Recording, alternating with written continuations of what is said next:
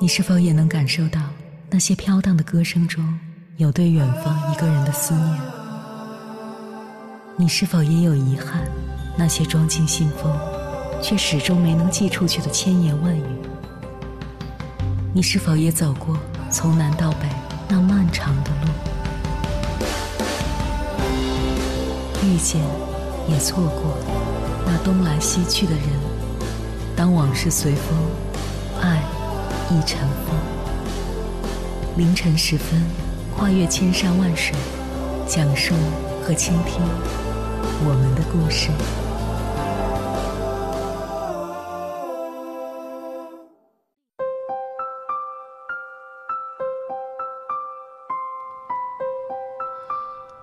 欢迎回来，各位夜行者，这里是正在直播的中国交通广播，千山万水只为你。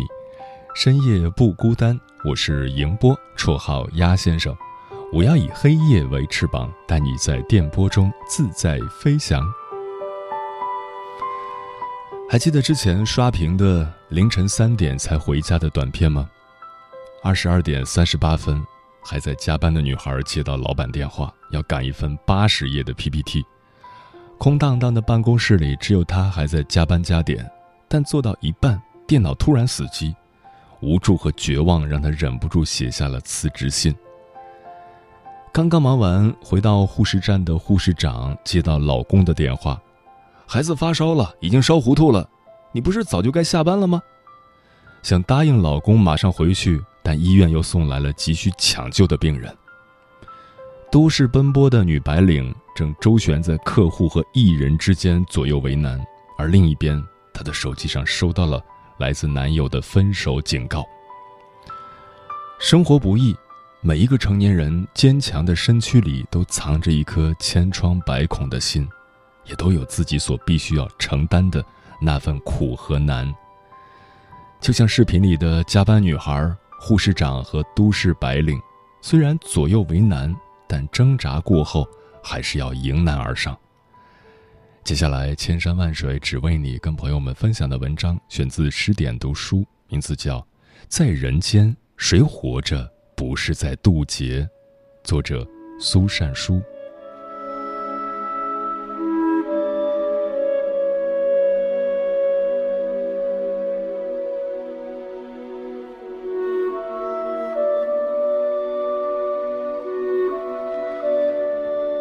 我走了很远的路。吃了很多的苦，才将这份博士学位论文送到你的面前。二十二载求学路，一路风雨泥泞，许多不容易，如梦一场，仿佛昨天一家人才团聚过。昨天，编辑部许多同事都被一篇博士论文的致谢信惹红了眼眶。以前读余华的《活着》。觉得怎么会有人过得这么苦这么惨，一定是作家故意虚构的。直到昨天看了这个故事，才发现真的有人如此艰难、如此颠沛的活着。这是一个堪称真实版《活着》的故事，值得每个身处低谷的人多读几遍。近日，一篇中科大博士论文致谢信走红网络，信中。作者回顾了自己一路从小山村拼命读书走出来的苦难人生，寥寥数语，无论是降临到他身上的厄运，还是面对命运始终不屈豁达的态度，都让无数人汗颜，并且唏嘘不已。他出生在四川一个小山坳里，自小家贫，十二岁那年，母亲忍受不了困顿的生活，离家出走。余下的日子里，父亲不仅没能好好爱他，甚至他人生中的风雪严寒，也有这个男人的一笔。病到不能自己去医院的时候，身为父亲，仅仅是留下勉强治病的钱就走了。没钱交学费，趁着夜色抓到的黄鳝，却被父亲偷偷卖掉，换了酒和肉。十七岁时。父亲遇到交通事故离世，命运无情，连这个不怎么负责的父亲都要夺走，剩下她跟婆婆相依为命。同年，照顾她十七年的婆婆病故。此后，这个世界上只剩她孤身一人，无论命运降临怎样的厄运，她都要独自面对。后来，连那只为父亲和婆婆守过坟、被他视若家人的老狗小花，也在他进城上学后不久不知所踪。他就像活着的主人公福贵。一路走来，那些对他重要的人一个个都离他而去。没钱交学费，经常被老师约谈；没钱买衣物，只能夏天光脚，冬天薄衫。他比谁都有理由抱怨命运的不公，但是他没有。命运将他剥夺殆尽，贫穷让人丧失意志。幸好他还能钻进知识的世界。在那些四处漏风的成长岁月里，读书是最让他开心的事情；在那些毫无尊严的艰难日子里，从主席台领奖金奖状是让他唯一骄傲的事情。他是一个跌进命运谷底的人，耗尽心力争取的，本不过是别人唾手可得的东西。很多次命运的身不由己，总是让他觉得。自己已经坚持不下去了，可是读书的光又让他挺了过来。就这样一路坚持，从小山村到县城，从县城到省城，再到走出大山，硕博连读，完成学业，他终于可以卸下包袱，重新看看这个世界。为这一天，他已经辛苦地跋涉了许多年。他就是中国科学院大学的工学博士黄国平，如此坎坷跌宕的经历，恐怕剧本都写不出来。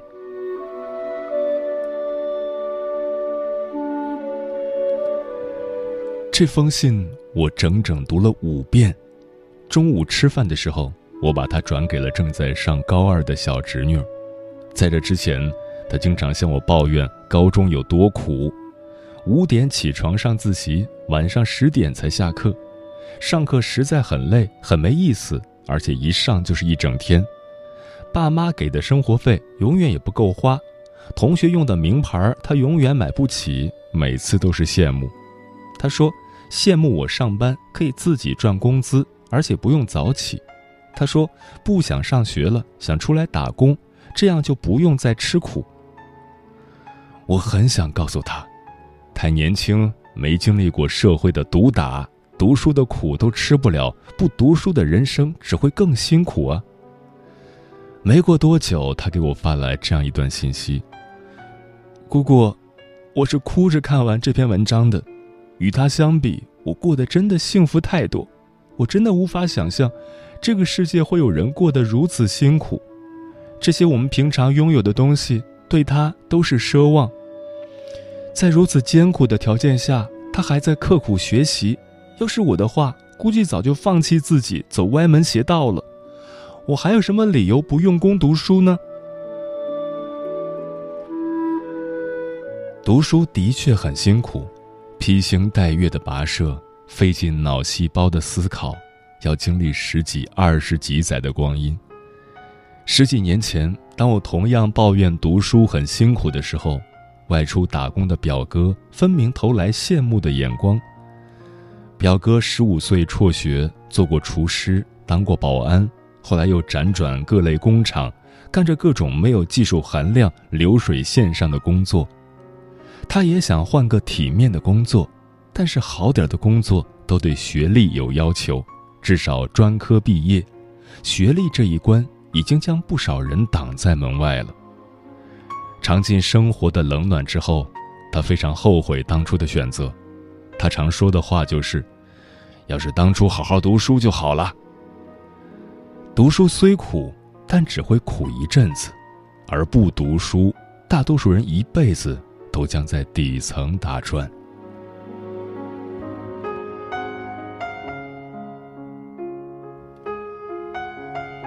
苦难无法量化。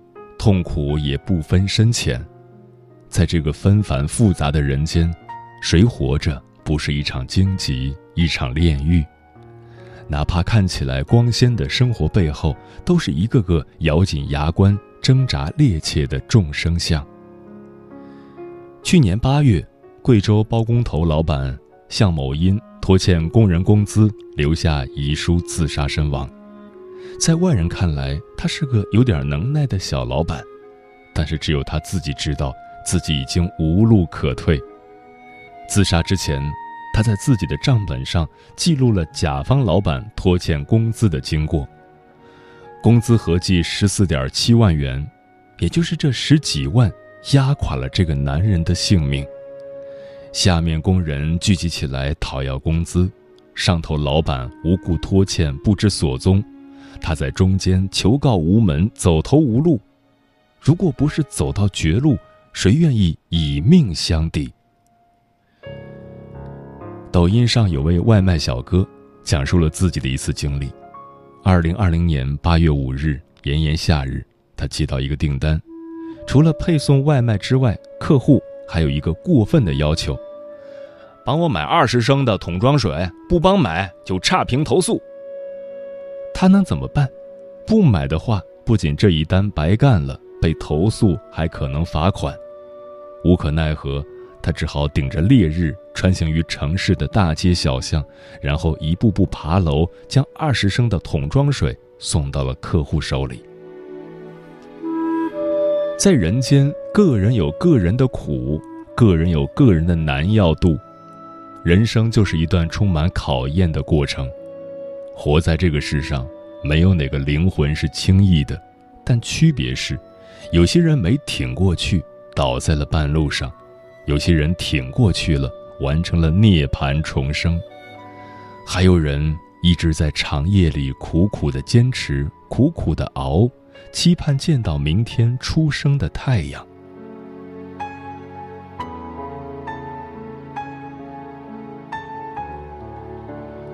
在黄国平博士的那篇致谢信里，虽然面对命运不公，但他的字里行间没有控诉。而是充满善意的感激和对未来的期许。他一定有一颗无比强大、无比坚韧的心脏，这样的生活态度何其珍贵。去年七月，江西鄱阳湖水位持续上涨，问贵道为漫顶决口，洪水涌向周围的农田村庄，桂湖村、邓家村被淹。两个村子的八百多户居民被集中到一个临时安置点。有一户村民的故事令人泪奔：洪水把家园吞没了，除了把家人带出来，他还带了一只鸡。鸡每天都下蛋，蛋下出来给母亲吃。他说：“老母亲今年一百零一岁了，只要鸡还在下蛋，母亲有鸡蛋吃，日子就有希望。”还有一位大姐。洪水来了之后，她唯一想带走的就是一套音箱，走得太急没能带上，她着急的想哭。后来还是安置点的工作人员帮她找到了一个，他们就在漫天洪水的高地上放起了他们喜爱的音乐。刚开始就三四个人，后来人就越来越多了。一位来跳舞的大叔表示，无论遇到什么事情，跳跳舞就什么都丢到一边去了。大姐说：“我的姐妹们啊，大家都心情放好一点儿，加油！我们应该要笑起来，振作起来。留得青山在，不怕没柴烧。等这个洪水下去了，我们回去从头来过。”知乎上曾有一个问题：“人生这么苦，你是怎么坚持下去的？”有一个高赞回答：“生活的确很难。”但在感受到一丝温暖后，就会再度前行。反过来，也因着这暖意，我们没有被那些沼泽吞没，沦为苟延残喘的怪物，而是变成一个轻盈温柔的人。生而为人，谁都有被生活按在地上摩擦的时刻，但是有人一路走来，掸去身上的尘土。选择轻装上路，向阳而生。苦大，但并不愁深；这是最顶级的人生态度。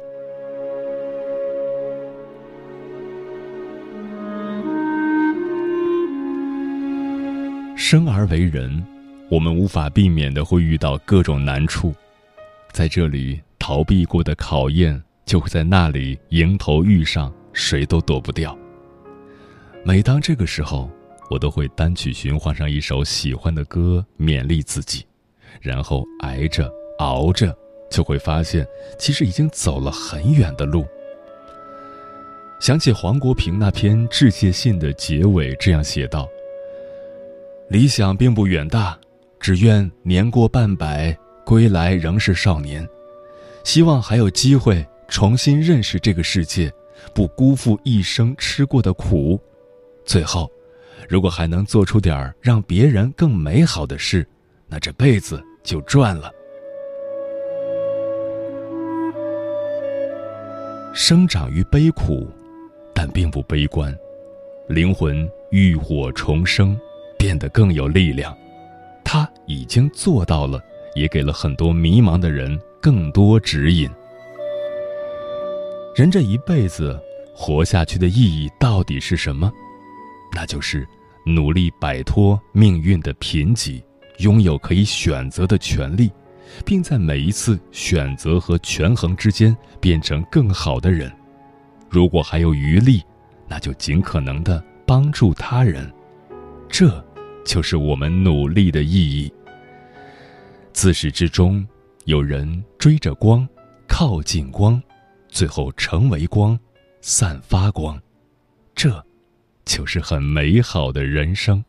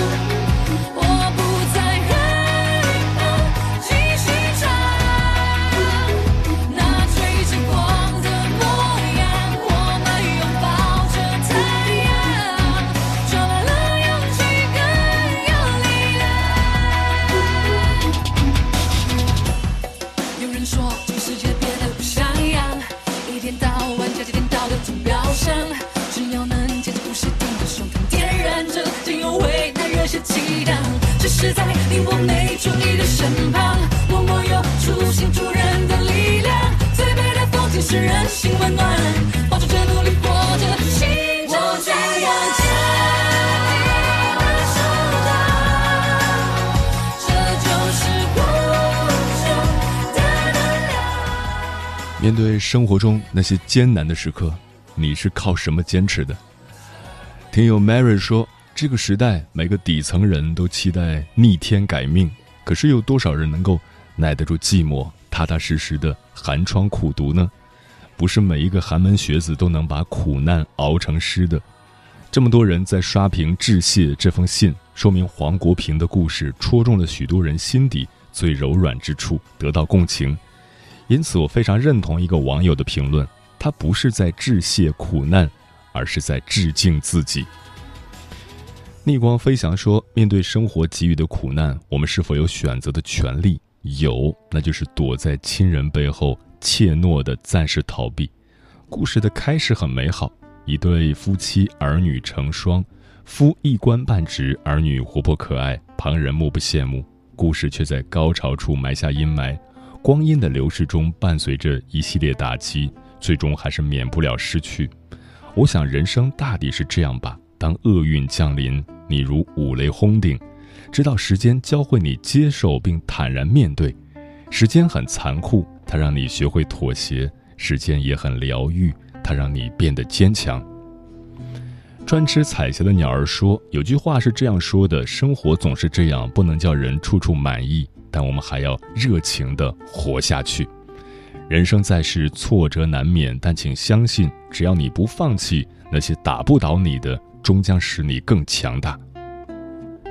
与君同梦说：“心存感激的生活吧，我们来自偶然，生命是最宝贵的礼物。爱你所爱的人，温柔地对待一切，不要因不幸而怨恨和悲戚。无论前途怎样凶险，都要微笑着站定。”因为有爱，我们不该恐惧。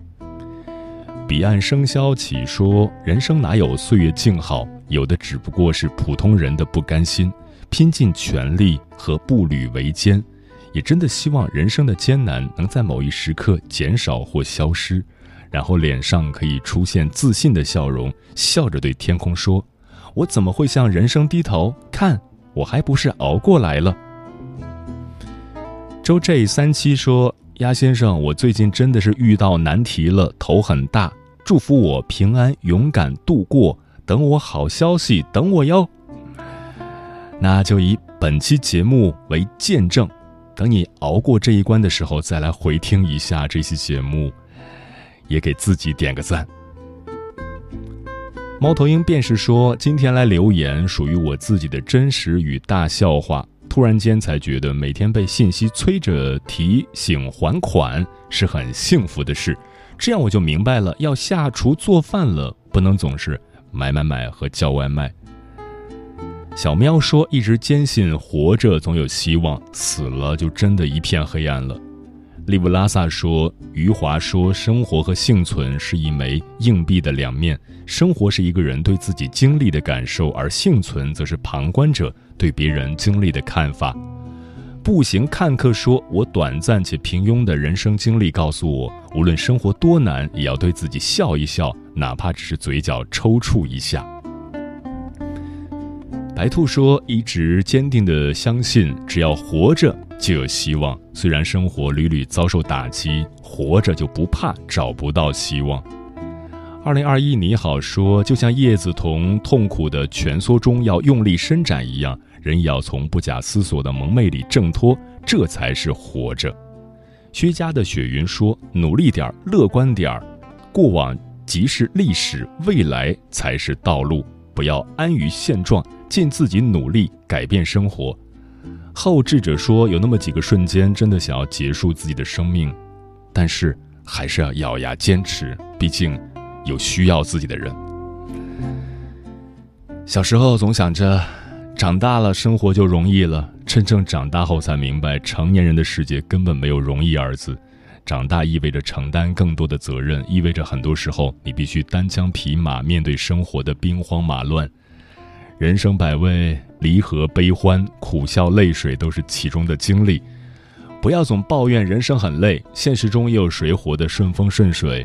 某一天，当你回头看看那些经历过的人和事，会发现，当时再大的事，现在看来似乎也不过如此。生活确实很难，让我们常常无力抵抗。但我们不妨换个心态，换种心情，给自己减负。为生活发一块糖，不认输，不抱怨，不喊苦，为了心中的希冀，为了想要守护的家人，继续拥抱、热爱这个世界。要相信，所有的难过，难是难，总会过。你只管努力，剩下的交给时间，撑下去，就有后来的一切。时间过得很快，转眼就要跟朋友们说再见了。感谢你收听本期的《千山万水只为你》。如果你对我的节目有什么好的建议，或者想要投稿，可以关注我的个人微信公众号和新浪微博，我是鸭先生乌鸦的鸭，与我取得联系。晚安，夜行者们。会慢慢过去的，所有那些痛苦与悲伤，会慢慢淡忘的，那些关于悲伤的人们。我慢慢往前走，面对微笑，不哭也不闹，像开在夜时间的花，倔强从容，灿烂芬芳。若遇见了，别说。却别轻易放弃绽放。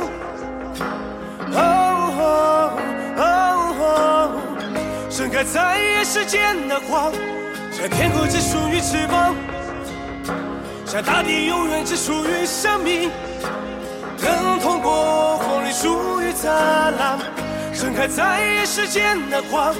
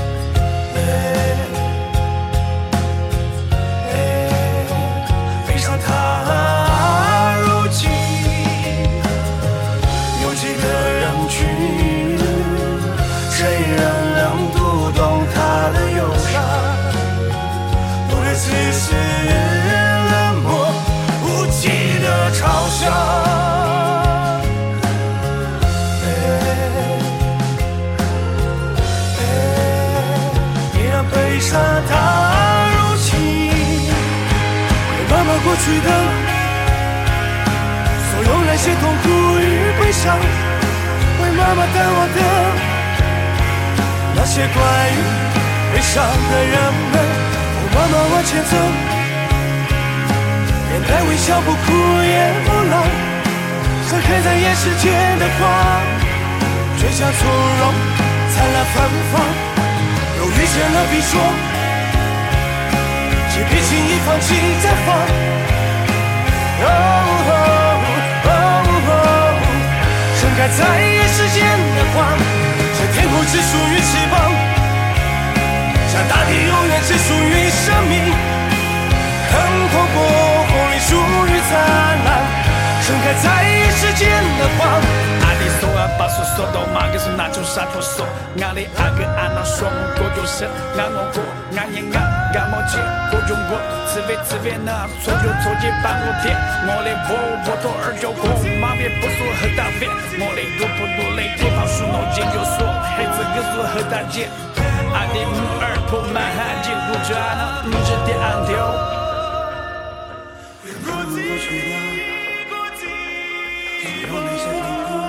微